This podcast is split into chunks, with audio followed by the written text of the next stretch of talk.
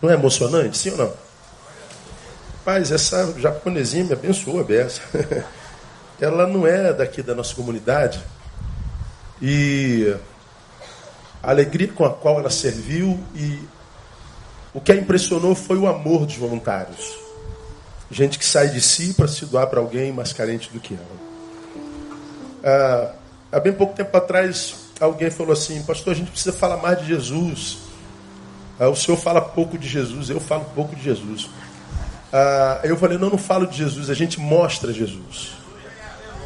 A gente materializa o amor de Jesus. A gente não precisa usar o nome dele. A gente mostra o amor dele. Almoçando hoje com Paulo Elias, é, Paulo, pastor Paulo, pastor Giovanni, pastor Denilson, os três estão fazendo casamento nesse exato momento. Três casamentos acontecendo hoje em lugares diferentes. Pastor Paulo, almoçando com Paulo hoje, a Cláudia está dizendo, a Cláudia que deu a palestra sobre qual é o sonho daquelas mulheres. Vocês ainda têm sonhos? Uma delas levantou o dedo e falou assim: Eu tenho um. Qual? Eu queria conhecer o Deus de vocês. Um Deus que faz vocês saírem de onde saíram para vir aqui. Que Deus é esse? Ela parou a palestra na hora. Romão estava lá, não estava? Romão pegou o violão começamos a adorar. E aquela mulher se rendeu a Jesus junto com aquelas mulheres ali. Porque, aplauda, aplauda ele.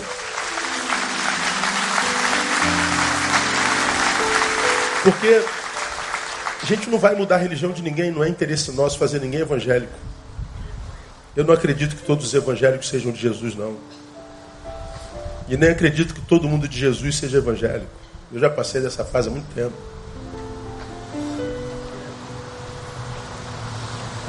Então a gente vai para materializar o amor só. A gente não tem segunda intenção. É só. O que, que vai acontecer depois não é mais problema nosso. Quem convence do pecado, da justiça, do juízo, quem é? É o Espírito Santo. Meu papel é amar. Acabou. Então, quando eu vi esse vídeo, ah, o, os próprios voluntários compraram as almofadas que as mulheres fizeram. Aí veio uma renda. Olha, esse aqui é o primeiro saláriozinho de vocês. Vocês viram como é que a mulher recebeu o dinheiro dela, cara? Cara, o que, paga isso? 50 mil reais só em tratamento odontológico. Então dinheiro que entra vai. Você está vendo onde está indo. É, é mostrado, é registrado. Isso é graça. Aí, nessa noite eu queria compartilhar com vocês ah, 2 Timóteo capítulo 1, verso 16. Você que é antigo provavelmente se lembra dessa palavra. Eu fiz durante dois anos, na verdade, durante três anos, um estudo na nossa igreja sobre 2 Timóteo, para mim um dos livros mais lindos da Bíblia Sagrada. Durante dois anos eu falei sobre 2 Timóteo. Pulei um ano, no outro ano eu voltei para 2 Timóteo, então fiquei três anos em 2 Timóteo e não acabei em 2 Timóteo. Ficamos no primeiro e segundo capítulos de 2 Timóteo três anos. Ainda falta o capítulo 3 e o capítulo 4 de Timóteo. Você veja, três anos falando sobre dois capítulos da Bíblia.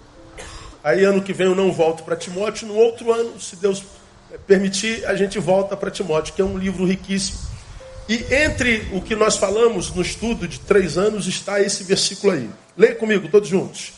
O Senhor conceda misericórdia à casa de Onesíforo. Por quê? Porque muitas vezes ele me recreou e não se envergonhou das minhas cadeias. Parece um textozinho de nada, né, irmão? Pastor, tem mensagem num versículo desse aí? Tem. Esse texto é, é, é, é extraordinário. Segundo Timóteo, você aprendeu, é Paulo, o velho pastor, o veterano pastor, o que está no finalzinho da carreira. Segundo Timóteo foi o último livro escrito por Paulo. Ele escreveu esse livro, ele já estava condenado à morte. Estava preso, estava em cadeia. E diferente das outras muitas cadeias pelas quais passou, e das quais Deus o livrou, diferente dessas, nessa cadeia Deus diz assim: nessa você morre. De muitas eu te livrei, dessa não. Teu tempo acabou. Lá no capítulo 4 ele diz: Já estou sendo é, derramado como libação e o tempo da minha partida está próximo. Então ele já sabia que ia morrer. Então ele é um homem que está com diagnóstico de morte. Você vai morrer. Ele sabia que ia morrer. Tiago morreu ontem, ele vai morrer amanhã. Então era um velho pastor no final de carreira, de posse da realidade que é morrer. Imagine se você, irmão, recebendo uma palavra de Deus, você vai morrer no dia 10 de dezembro amanhã, tá, filha? 16 horas, se prepare. Pensa, irmão, um negócio desse. Porque, como eu falei, você mulher, por exemplo, você está tomando um banho hoje, vai chegar em casa vai tomar banho, aí você está aqui esfregando o teu seio, tu, pô, tu nota um carocinho aqui, ó. Pô, irmão, um carocinho no seio pode ser o quê? Hã? Câncer. Ora, se você vê um carocinho no seio, você imagina que pode vir a ser câncer. Câncer lembra a morte. Esse carocinho já dá pânico. Meu Deus, que caroço é esse? Eu não estava aqui semana passada. Você já não dorme mais. Você vai no médico, o médico passa uma mamografia. Você já não dorme mais, até sair o resultado da mamografia. Porque você vai morrer, não, porque existe a possibilidade de você estar com uma doença que pode vir a matar, ou não. Não, Paulo não estava com posse da hipótese, Paulo estava com a declaração contundente que ele morreu naquela semana. E morreu. Morreu degolado. Mas ele é o velho pastor aconselhando a Timóteo, o jovem pastor, sobre a, realidade do ministério e da vida que o aguardava como jovem pastor. Paulo, nesse versículo, irmão, ele deixa claro duas coisas. Primeiro, que ele está descrevendo Timóteo, o jovem pastor, que o ambiente relacional da igreja que Timóteo encontraria na vida ah, seria sempre um, um, um, um um ambiente ambivalente, um ambiente dicotômico. O velho pastor ensina ao jovem pastor que viver comunitariamente é viver, como nós já falamos aqui, dialeticamente. Ou seja, Paulo diz que Onesíforo, que o Senhor conceda misericórdia a ele, porque muitas vezes ele me recreou e não se envergonhou das minhas cadeias.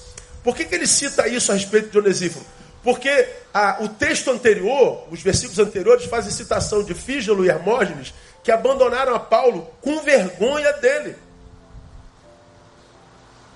Ele está dizendo, eu fui abandonado por um monte de gente, por Onesíforo não.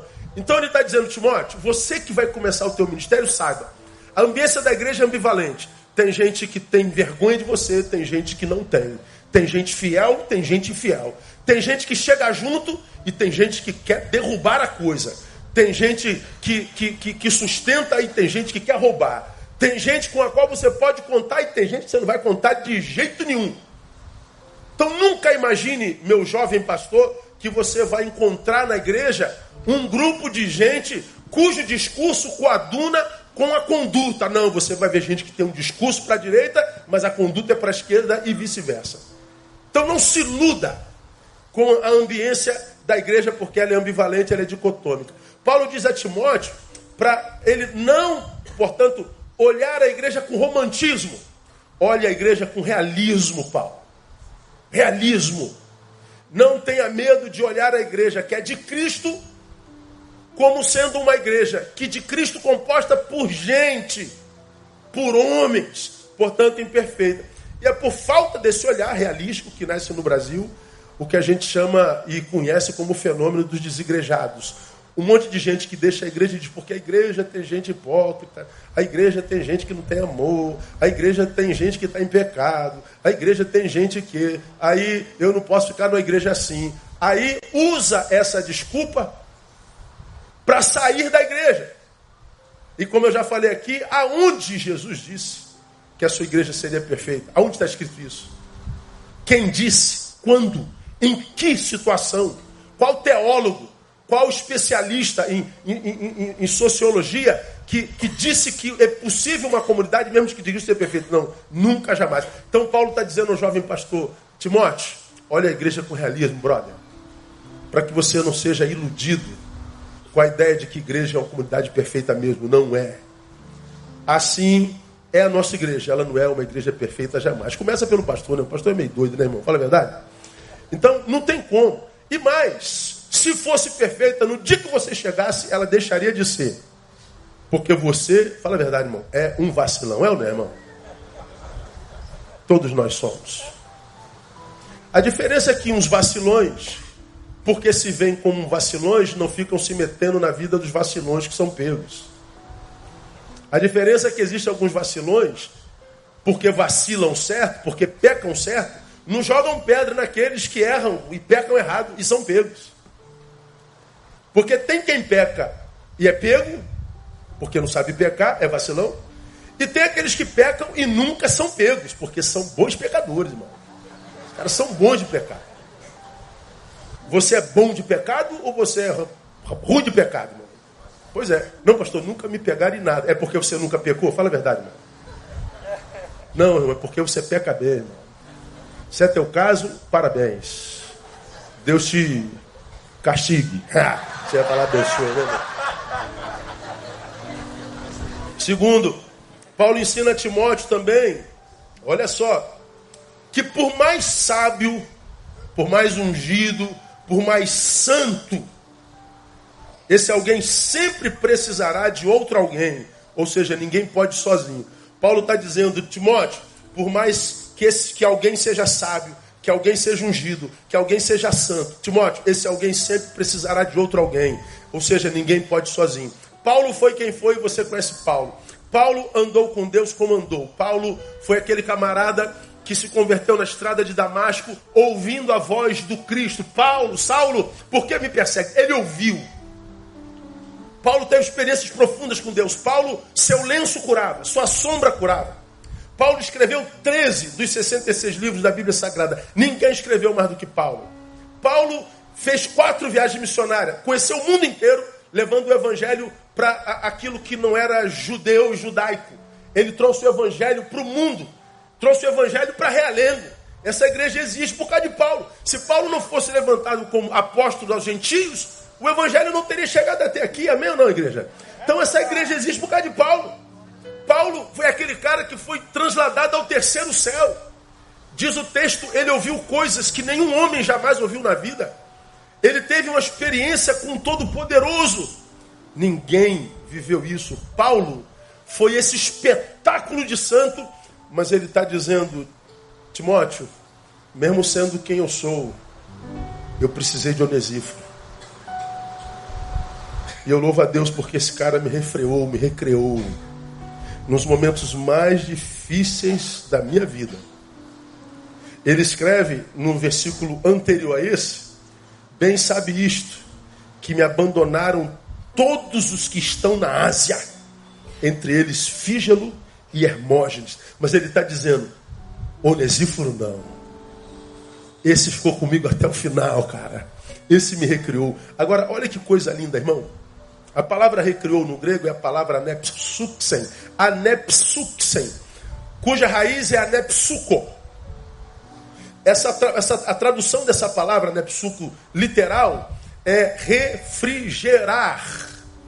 Quando ele diz que é, Onesíforo me recriou, ele está dizendo que Onesíforo refrigerou a minha vida, gerou refrigério na minha vida. É, a, a ideia a ser comunicada é ele me fez reviver mediante ar fresco.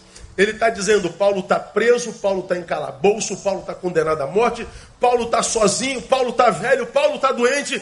Mas Onesíforo, quando chegava nesse inferno que, que, que no, na, no qual se encontra a minha vida, era como se o ar-condicionado fosse ligado, o ar refrigerado fosse ligado.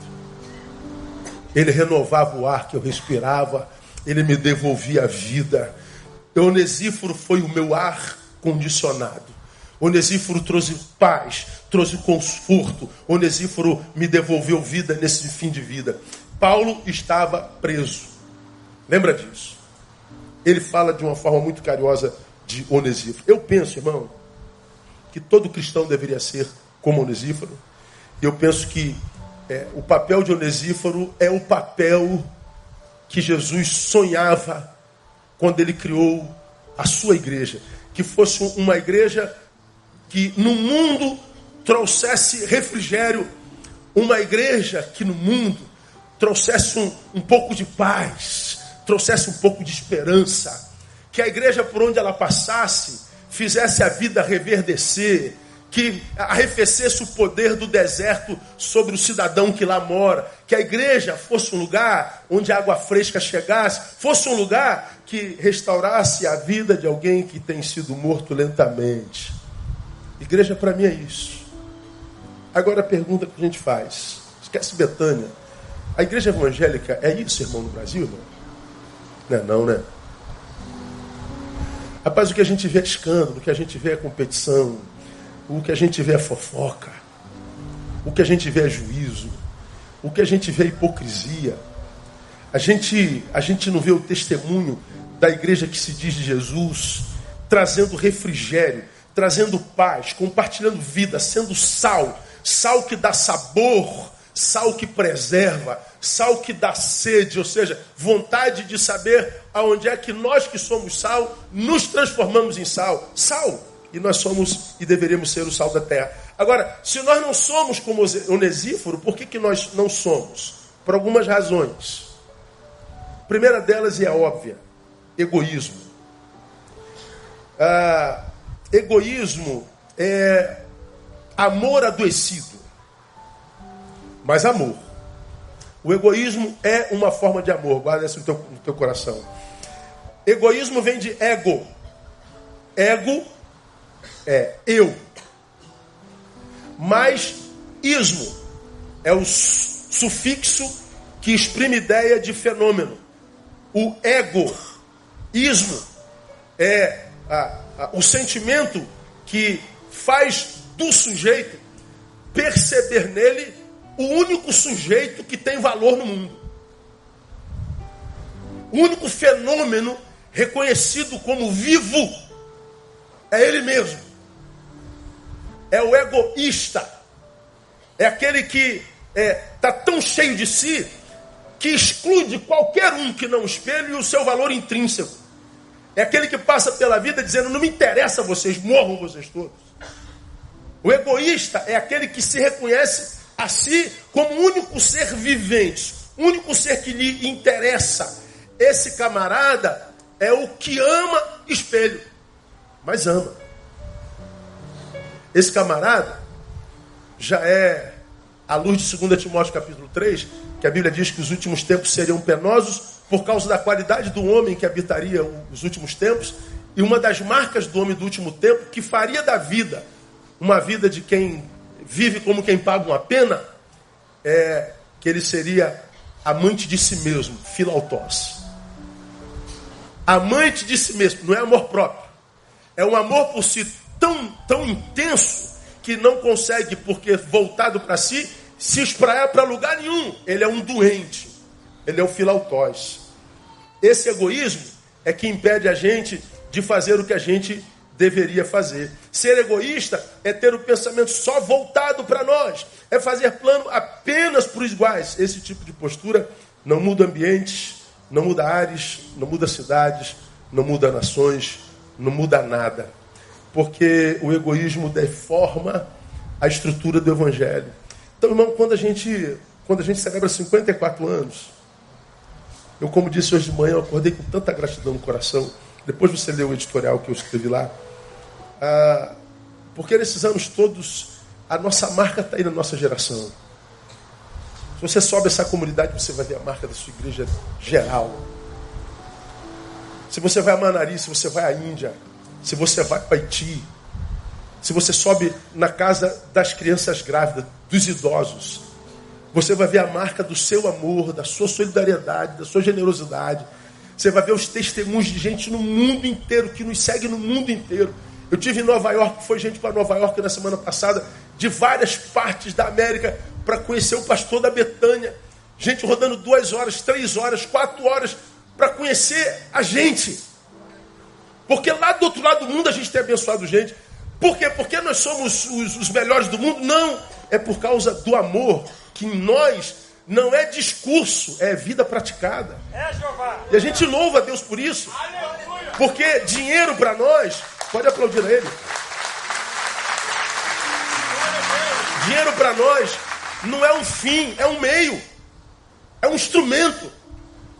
E Deus nos tem abençoado por isso. Porque se assim não for, esse egoísmo deforma o evangelho em três perspectivas. A primeira delas, deforma o evangelho na perspectiva missiológica. Por que missiológica? Porque a igreja deixa de viver o ide para viver o vinde. Deformamos o evangelho. Ide é secundarizar o eu. E o vinde é colocá-lo como alvo. É, é, fácil de entender. Eu, eu, eu, eu, eu estou vivendo o. Então, ide ao ed. Ó, até casou, não? Ide ao ed. O ide ao ed. Eu sou um cristão que tenho que ir ao ed. Eu tenho que alcançar o ed. Ora, se o meu alvo é o ed, o meu eu secundarizou-se.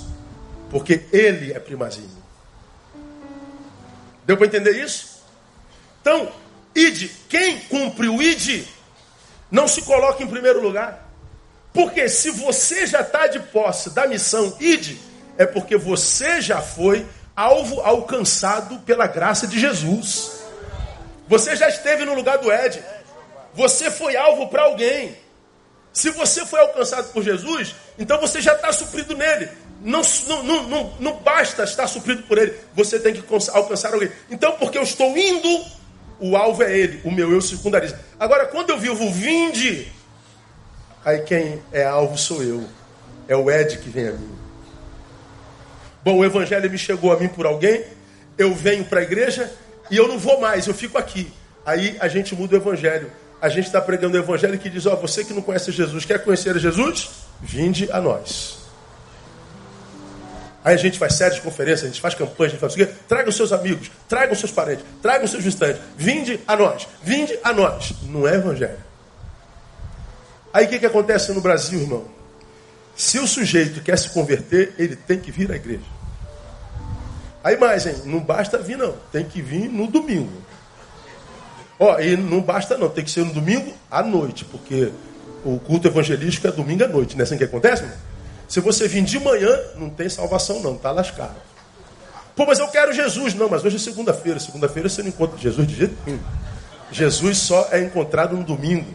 Ah, e no domingo depois das 7 horas da noite, porque se for às 15 também não acha Jesus, não. Diz que o evangelho no Brasil hoje não é isso. Por quê? Porque os crentes não estão em missão. A gente deformou o evangelho por causa do nosso egoísmo. Não se acha Jesus na vida daqueles que se dizem achados por ele. Deformamos a missiologia do evangelho.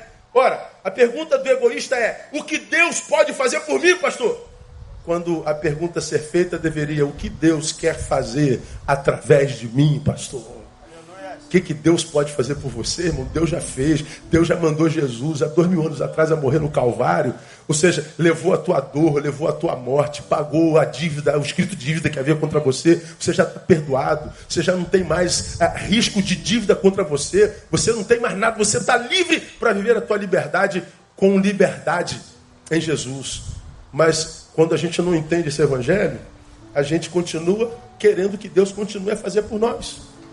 E aí você vê as igrejas que vendem milagres super, hiper lotadas. Porque virou uma indústria de milagres. Por quê? Porque essa geração se tornou especialistas em especialista em autossabotagem, uma geração que estraga a própria vida. Gente que vira o diabo de si mesmo e que chega ao ponto de se tornarem alguém que não suporta e que da qual quer se livrar. É só você ver a epidemia de suicídio no planeta. Quando a pessoa quer morrer, ela quer se livrar dessa pessoa na qual se transformou. Essa pessoa que foi acometida por uma dor que, que ela não está suportando. Então ela quer se livrar da dor e eu me livro de mim se for necessário para isso. Ora, jamais uma pessoa que tem amor próprio faria isso, irmão. Então nós somos especialistas em autossabotagem. Porque nós somos especialistas em autossabotagem, nós eh, eh, vamos para a igreja esperando que Deus, num abra-cadabra, na oração do pastor, faça um milagre na minha vida. Ou seja, eu estraguei a minha vida por 40 anos e Deus vai consertar em 40 segundos. E está lá a multidão de gente querendo um milagre, e aí a gente bota dois ou três dando testemunho, mas não mostra as milhares de pessoas em cujas vidas o milagre não aconteceu porque virou igreja de mercado. Pois é, irmão, o sonho de Jesus é que a sua igreja fosse uma escola de onesíforos, irmãos. Gente que quando acaba esse culto, que entrou para adorar, sai para servir. E que porque foi abençoado por Deus mais uma vez, no trabalho, ao se encontrar com alguém, se encontraria sempre com alguém que está vivendo algum tipo de inferno. E você seria o refrigério dela. Deus espera que nós sejamos onesíforos no caminho. Deus espera que nós sejamos gente que traga acolhimento, refúgio, refrigério nesse mundo louco, insano que a gente está vivendo no tempo de hoje, irmão. É o que Ele espera de nós. Viver consciente ou inconscientemente o vinde deforma o evangelho de algo ativo para algo passivo. Aí o que é que acontece entre os crentes hoje? Crente é uma piada, irmão. Para amar crente, irmão, só Jesus de Nazaré. Porque, ó, nem crente gosta de crente, fala a verdade, irmão. Pois é, tem, ah, se tu entrar aí agora, tu pode ver que vai ter uns que vão me xingar aí agora. Como é que o pastor não gosta de crente? Eu não gosto de crente por causa de você que xinga os outros, retardado. Que acha que a, a, fé cristã tem a ver com isso aqui. Aí, olha o que, que acontece conosco. Deformamos o evangelho, deformamos? O que, que acontece? Nós julgamos um evento bem sucedido, olha só, em função do número de gente que nós colocamos no templo. Quando é que a igreja fica feliz? Quando é que o pastor fica feliz? Quando o número de gente sentado nesse banco é cada vez maior. Olha que evento abençoado. Tem 5 mil pessoas. Mas tu vai no evento, tem 50, tu sai de lá batido, irmão. Tu só vê 50 pessoas. Por quê? Porque para nós, sucesso é números. Agora pense comigo, minha igreja. A, a tua igreja tem 4 mil membros, quase 5 mil. Mas vamos imaginar que aqui do lado tem uma igreja de, de 100 membros. O que Deus faz, irmão? Ele olha para essa igreja que tem 4 mil e ele não olha para 4 mil pessoas. Ele quer saber quantas pessoas, essas 4 mil pessoas, estão servindo.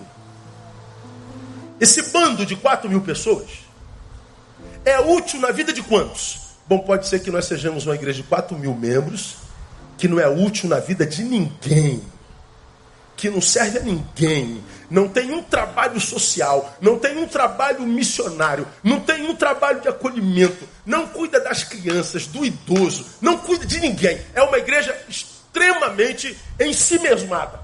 4 mil pessoas, serve a quantos? Ninguém. A igreja de 100 membros serve a 70. Qual a igreja que você acha que para Deus é bem sucedida? A igreja de 4 mil ou a igreja de 100? Claro que a igreja de 100, porque o poder de influência dela é maior do que a igreja de 5 mil. A igreja brasileira nunca foi tão numerosa, nunca foi tão pouco influente. Nunca fomos um sal tão insípido. Porque o que a gente quer é botar a gente sentado nesse banco. Olha, irmão, botar a gente sentado nesse banco é fácil, é só trazer astros aqui. Nós temos um, uma geração de crentes astrólogos, adoram astros. Traga o astro aqui, e, e, e, o astro vai trazer uma multidão de gente. Agora, sem astro, ninguém quer não, irmão. Ninguém quer não. A gente não quer ser treinado para servir, a gente quer ser servido, pastor. Pois é, e na igreja de mercado, se vocês querem ser servidos, nós servimos. O que nós não podemos é perder cabeças. A gente não pode perder recursos, entradas. Ora, uma igreja bem sucedida não em função do número de gente que bota sentado no banco. Para mim, uma igreja bem sucedida pela sua capacidade de fazer essa gente que está sentada no banco se levantar para servir alguém, para ser onesíforo na vida de alguém. E a minha, a minha alegria, irmão, a gente tem sido onesíforo na vida de um monte de gente. Quantos testemunhos, mas é, são diários e aos montes. Aos montes. Segundo, a gente vai pecando, julgamos uma igreja avivada, olha só, uma igreja renovada, uma igreja ungida, em função do que acontece no templo também. Então tu entra na igreja, tem barulho, todo mundo é falando em língua estranha, todo mundo arrepiado, todo mundo dando a glória a Deus, todo mundo correndo para lá e para cá, aí, ouça, a igreja é avivada. Tu, tu viaja Brasil, pastor, sua igreja é renovada ou não? O que é uma igreja renovada para você, irmão? Uma igreja que foi batizada no Espírito Santo. E qual igreja que não foi batizada no Espírito Santo, irmão? Como que pode ser igreja se não foi batizada no Espírito Santo, irmão? Mas renovado e avivado é que na, na sua igreja, pastor, quando o senhor está no culto, o senhor arrepia. Quando o senhor está no culto, pastor, tem glória a Deus. Pode dar glória a Deus lá, pastor. Pode tocar o chofá, que é o berrante, né? Pode tocar o berrante. Ele fala chofá, mas é berrante. Pode tocar o chofá, pastor. Pode usar o kipá, pastor. Pode botar a, a bandeira de Israel, pode sair correndo. É, é, pode, né, irmão? Até pode. Mas eu não sei a relevância disso, né, irmão? Eu não sei para que serve isso. Agora, serve ser renovado? Cuidar de meninas adolescentes em estado de vulnerabilidade? E ajudá-la desde a sua gravidez? É renovada cuidar da sua criança até os seis anos de idade? É renovada cuidar de pessoas com deficiência? É renovada dar aos adolescentes uma academia de judô, de jiu-jitsu, de capoeira? É renovada dar ginástica para o idoso, inclusão digital? É renovada ter missões no sertão, nos lugares mais pobres do Brasil, na Índia, no Haiti? É renovada transformar vida de, de, de, de restos humanos em, em, em uma, uma, uma, humanidade digna. Isso é renovação? Não, isso não é renovação, isso não tem nada a ver com renovação. Renovação é churianda, churicanta, churifala. Se não tem churianda, churicanta, churifala, então não é renovado. Pois é. Então, é, é a, a, a, a, igreja vivada é essa, é, em função do que acontece aqui. Aí eu sempre digo, você foi muito abençoado hoje? Fui. Não é importante. O que, que você vai fazer com essa bênção que recebeu aqui nessa noite? O que, que você vai fazer com essa bênção que você recebeu de manhã? Para onde vai isso que Deus te deu hoje? Na maioria dos crentes não vai para lugar nenhum. Nós não somos o canal da bênção, nós somos o fim da bênção. Nós somos o destinatário da bênção e não o canal da bênção. Nós somos parasitas. Se gastamos muito mais tempo, quase todo ele, com atividades do templo do que no serviço ao próximo. Aí nós produzimos burocratas eclesiológicos ao invés de discípulos misericordiosos.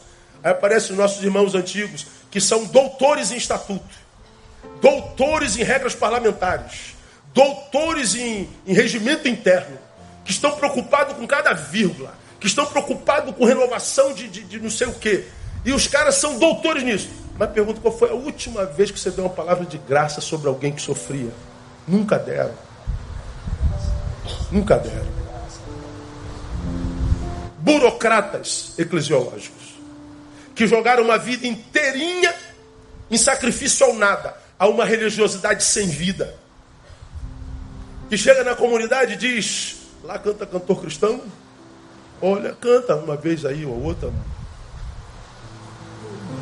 e eu louvo a Deus por ele, porque eu fui criado cantando ele. Agora a gente vai pensando um pouquinho e fala: Ser da vida as vacas procelosas são. Eu cantei isso minha vida inteira. Até hoje eu não sei o que é ser da vida as vagas procelosas são. Eu não sei o que é isso, irmão. Traduz para mim: ser da vida as vagas as procelosas são. Cantei a vida inteira e louvo a Deus por isso.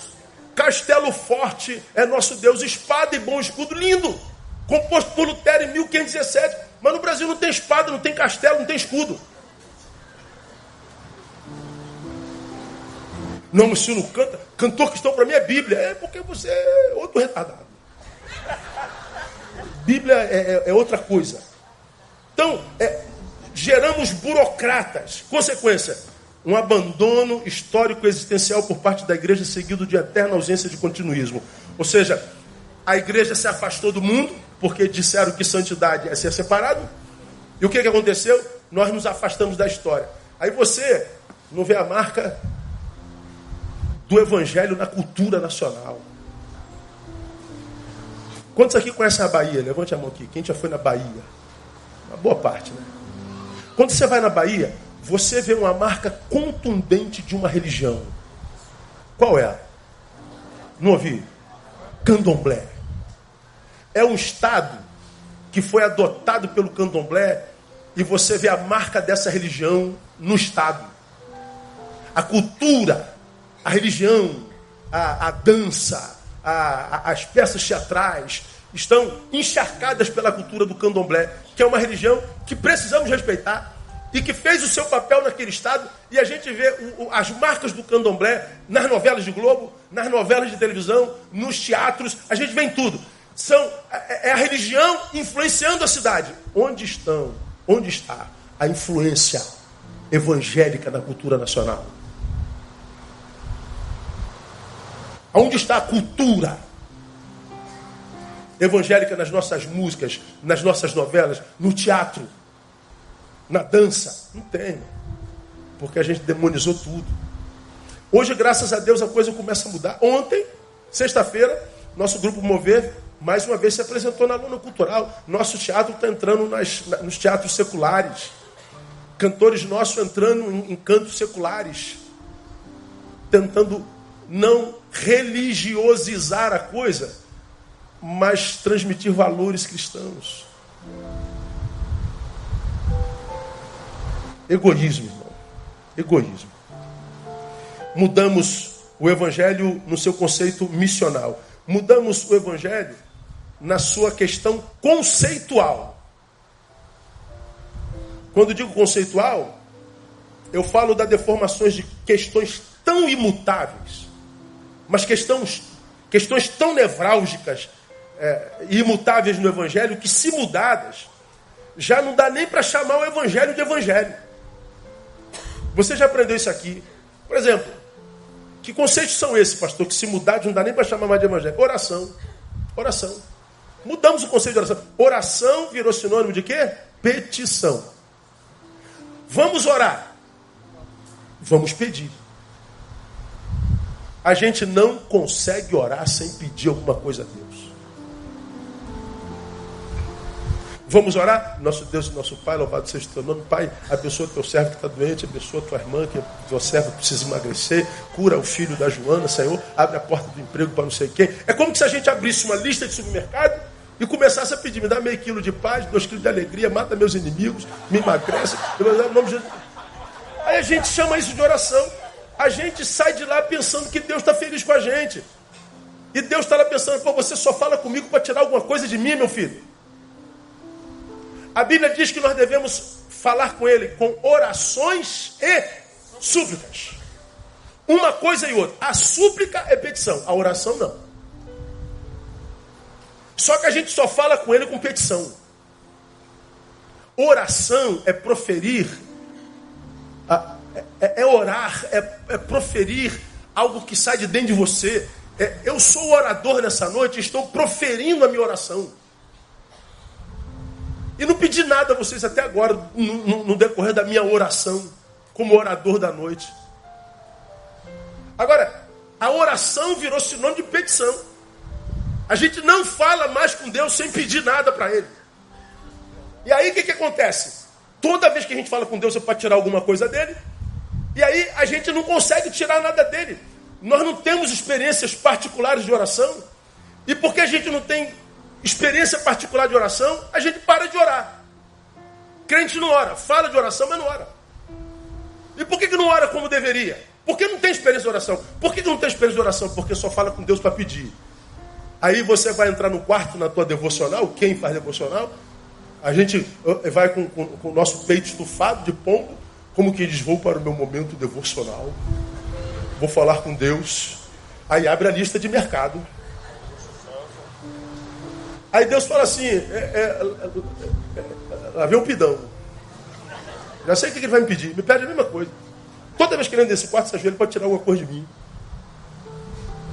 É, como exemplo, fiquei naquela noite.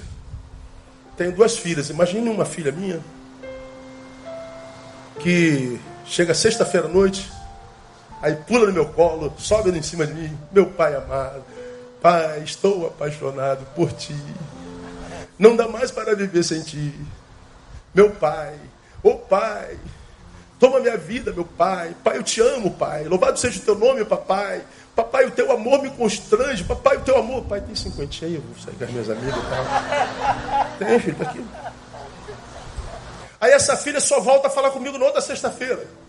Papai, que saudade do Senhor. Papai, há quanto tempo, papai, estou apaixonado por ti. Papai, louvado seja o teu nome, papai. Minha vida sem ti, papai, não tem sentido. Pai, tem 50 que eu vou Tem, filha, tem. Mas tem uma outra filha que sexta-feira pula no colo e fala assim: Pai, muito obrigado pela tua bondade, pela tua generosidade, pelo que tu tens feito na minha vida. Pai, eu te amo, não pede nada. Chega sábado de manhã, benção, Pai. Está precisando de alguma coisa, Pai? Posso ser útil, Pai? Não, minha filha, vai com Deus, tal. Aí chega no outro dia de manhã, benção, Pai.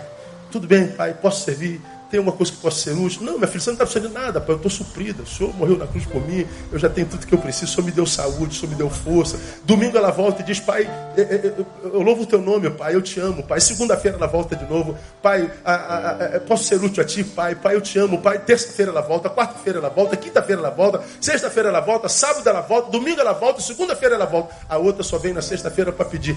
Pergunto: qual filha o pai ama mais? Pensa na tua resposta ama as duas igualzinho. Mas qual das duas filhas dá mais prazer ao pai? A que vai a ele todo dia, em oração, não em petição. Pois é, essa igreja egoísta mudou o conceito de oração. Virou uma igreja pidona, uma noiva que quer dar-lhe o golpe do baú. Mudou o conceito de bênção. Bênção, quando eu preguei sobre ela, eu disse ser ou ter. Qual é a resposta? Bênção, ser ou ter?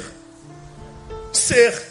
Mas na prática, bênção, a gente quer ser ou a gente quer ter?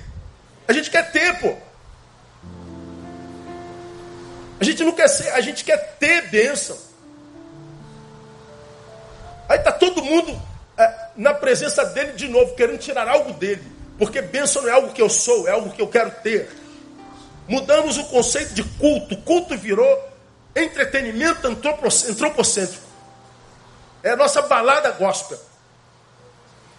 Ah, eu fiz alguns casamentos essa semana, uns três, sei lá, um negócio desse. Aí, no, no último, eu falei para minha esposa assim, mandei, mandei um zap para ela, estava lá do outro lado, eu no, aqui no púlpito, esperando o pessoal chegar. Aí, quando acabou o casamento, aí eu falei assim para ela, caramba, os casamentos hoje não tem mais nada de evangélico, mais nada. Nada. Nem música, nem, nem nada. Jesus, nem, Jesus não interessa nem um pouco nos nossos cultos de casamento mais. No final é aquela bebedeira, as músicas que vai até o chão. Tem, não é culto, não é mais culto. Tira o pastor e a mensagem, que são duas coisas completamente dispensáveis na, na cerimônia. Tem nada de Jesus mais. É, culto virou entretenimento, antropocêntrico. Santidade virou comportamento. Santo é quem usa terno. Santo é quem usa saião. Santo é quem não se depila. Santo é, é virou comportamento. Não, santo não é isso não, irmão. Santo não tem a ver com indumentária, não tem a ver com aparência. Santidade tem a ver com influência. É a capacidade de caminhar no mundo podre sem se contaminar por ele. É, é, é, é aquele, aquela música da, que, que, daquele grupo que existia antigamente, A Graça da Garça. A arte de andar em meio à lama sem sujar as suas vestes. Tu pega a garça que tem aquela perna comprida, ela está lá no meio do brejo, branquinha. Aí você fala, como é que essa graça não se suja nunca, irmão? Está sempre limpinha. É a graça da garça. Santidade é a graça da garça. A arte de não se, se, se sujar em meia, de, de caminhar em meia lama sem sujar as suas vestes. Então não tem a ver com comportamento. Porque atrás de um monte de gente bem comportada, com indumentária espiritual, tem um monte de podridão. Um monte de podridão. Por outro lado, tu vê um moleque rastafari, Tu vê o moleque careca, com a, com a orelha toda arrebentada, é jiu-jiteiro. Tu vê, tu vê o, o, o, o moleque que fala, tem tudo, menos de crente, não tem nada isso. Sangue de Jesus tem poder, isso é Nazaré. Vê alguma coisa boa de Nazaré? Pois é, vê Jesus, né? Vê Jesus. Mas tu vê um moleque cheio de amor, cheio de solidariedade, cheio de bondade. Todo estilosão, todo estranhão para nós, mas um moleque santo. Igreja virou um lugar, não é mais um organismo vivo, saudável, transformador, e assim virou e algo dispensável. Quantas igrejas, irmão, se fecharem suas portas hoje, farão falta de fato de verdade?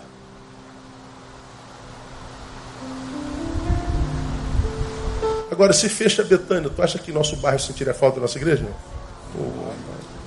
Oh, orgulho, né, irmão?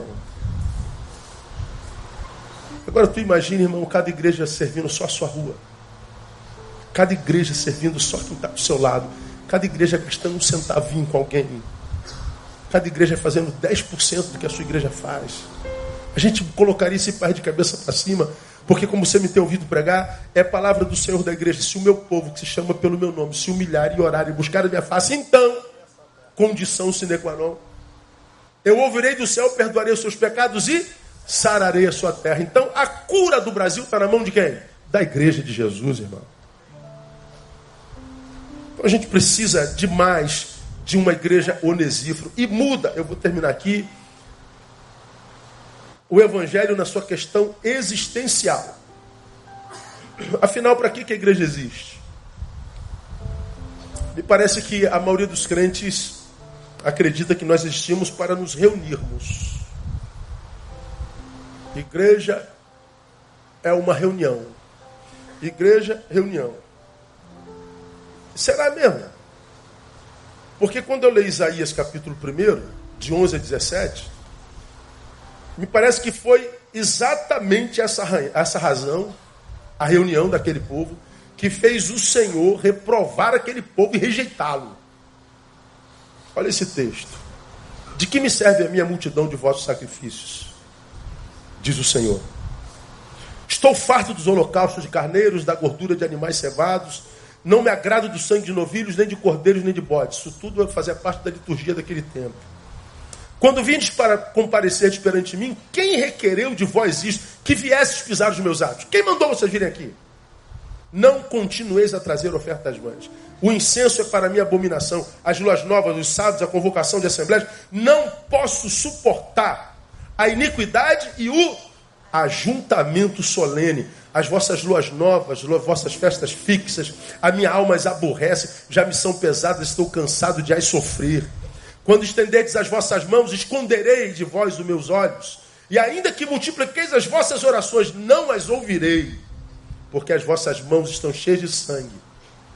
Lavai-vos, purificai-vos, tirai diante dos meus olhos a maldade dos vossos atos, cessai de fazer o mal. Aí ele diz no 17: Aprendei a fazer o bem, buscai a justiça, acabai com a opressão, fazei justiça ao órfão, defendei a causa da viúva. Ele está dizendo: Eu estou cansado da sua reunião, reunião que não dá resultado do lado de fora, com a causa da justiça, da opressão, da justiça ao órfão e da defesa da causa das viúvas e do necessitado. Se a reunião não desemboca lá, se o que acontece dentro não reverbera do lado de fora, nossa reunião é uma abominação ao Senhor. Perguntaram uma vez, aqui termina, irmão. Perguntaram a um radical islâmico: Por que, que vocês perseguem tantos cristãos? Naquele tempo, um ano, dois anos atrás, em que eles estavam degolando cristãos, por que, que vocês perseguem tantos cristãos? Olha essa resposta, irmão. A pergunta foi: o que eles fizeram a vocês para vocês odiá-los tanto? A resposta dele: o que, que eles fizeram a nós? Nada.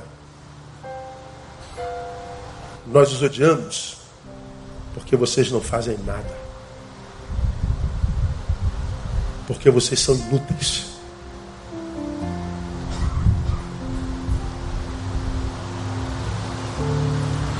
Nós odiamos vocês porque vocês têm discurso que não se materializa em lugar nenhum. Blá, blá, blá.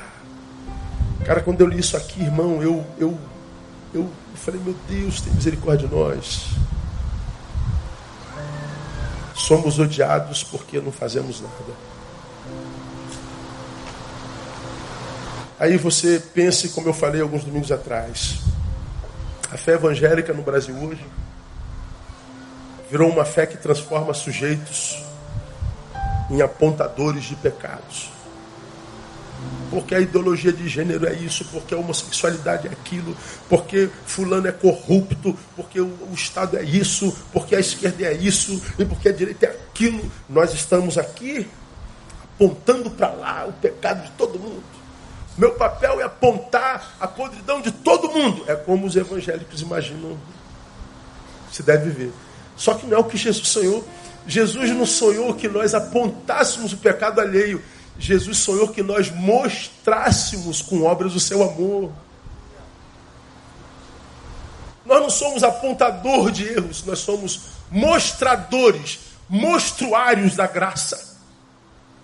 Apontar o defeito de alguém não me faz mais santo, me faz um pecador fofoqueiro, irmão. A igreja deveria ser aquela que sim tem voz profética, mas não só mostra o erro, ela vai lá e se propõe ser resposta para aquilo. O sertão está abandonado, então vai lá e recolhe. As crianças estão abandonadas, acolha duas pelo menos. O homossexualismo, o homossexualismo é pecado. E nós odiamos o pecado, então abraça o homossexual. Não diz que é um pecador? Ah, o Brasil é racista, então dá vaga para o negro na igreja. A igreja é a resposta. Agora o que a gente vê hoje é uma comunidade evangélica representada por gente vociferante o tempo inteiro, parece que odeia o tempo inteiro, e que toma partido político, seja da direita ou da esquerda, que defende partidos, e que porque um defende o partido da direita, outro da esquerda, irmãos por quem Jesus morreu se digladiando, rompendo amizades e abrindo mão do ministério da reconciliação. Não é igreja, irmão. Então, uma igreja, nesse, nesse ano de 54 anos, nesse dia de 54 anos, que nós façamos uma, uma alta análise. Como tem sido a nossa comunidade? Na análise que eu fiz, eu cheguei à conclusão que a gente pode melhorar muito, mas que de alguma forma a gente tem feito a nossa parte. Mas nós podemos fazer mais. Analisando individualmente, há tantos de vocês ainda que precisam se envolver demais. Há tantos de vocês com tanto talento. Há tantos de vocês que poderiam agregar valor ao que a sua igreja já faz. Tantos de vocês saíssem daí, do, do conforto desse banco, desse ar-condicionado, saísse da sua, da sua, do seu individualismo, saísse do seu egoísmo e se voluntariasse Olha, eu faço isso e aquilo, eu posso ajudar, eu posso contribuir. O meu talento, a minha profissão pode ajudar de alguma forma, você vai ver que pode. Há muito a se fazer. Tenho projetos na minha cabeça, tem pilhas de projetos apresentados por tantos membros que a gente não pode fazer porque ainda não dá. Pastor, dá para a igreja se meter em mais coisas? Dá, irmão. Dá sim. Agora, como eu tenho dito ao Senhor, Pai, eu só faço o que é possível. Não vou entrar nessa noia de como eu vejo em algumas igrejas na América, e não poucas, gente querendo fazer muito, mas o recurso financeiro que tem não dá. Então tem que fazer almoço todo domingo, tem que fazer festa dos estados, tem que fazer é, é, é, festa junina, tem que fazer. É, é, o ano inteiro, trabalhando o ano inteiro e, e, como um amigo meu diz, é, abastecendo em voo. Pois é, eu posso abastecer o avião em voo, mas fazer manutenção dele, não. E o que faz um avião cair não é só falta de combustível, é falta de manutenção. Então eu sou louco. Trabalho e trabalho de sol a sol, não tenho medo de trabalho. Chego dezembro esgotado, estou esgotado, não consigo juntar duas palavras, não gravo mais nada. Se você fala aqui comigo, eu não me lembro amanhã de manhã mais. Mas com alegria, cheio de gratidão a Deus porque é melhor morrer de tanto trabalhar do que morrer por não ter nada para fazer. E a gente tem muito que fazer e na nossa igreja só não serve quem não quer. Então nossa, nossa oração é que Deus te alcance com essa palavra e que faça com que no teu projeto para 2020 você deseje ser onesíforo na vida de alguém. Não só aqui na igreja, mas no seu trabalho, na sua faculdade. Se você desenvolver a graça de ter um, um, um, par de ouvidos misericordiosos, só isso, você vai ver que vai ter uma fila de gente querendo falar contigo o tempo inteiro. Porque, irmão, nós vivemos numa geração absurdamente solitária, e doente. E para essa gente solitária e doente, Deus fundou a sua igreja para que a gente pudesse, pudesse ser como Onesíforo, recrear, refrigerar a vida dessa gente que vive o seu inferno.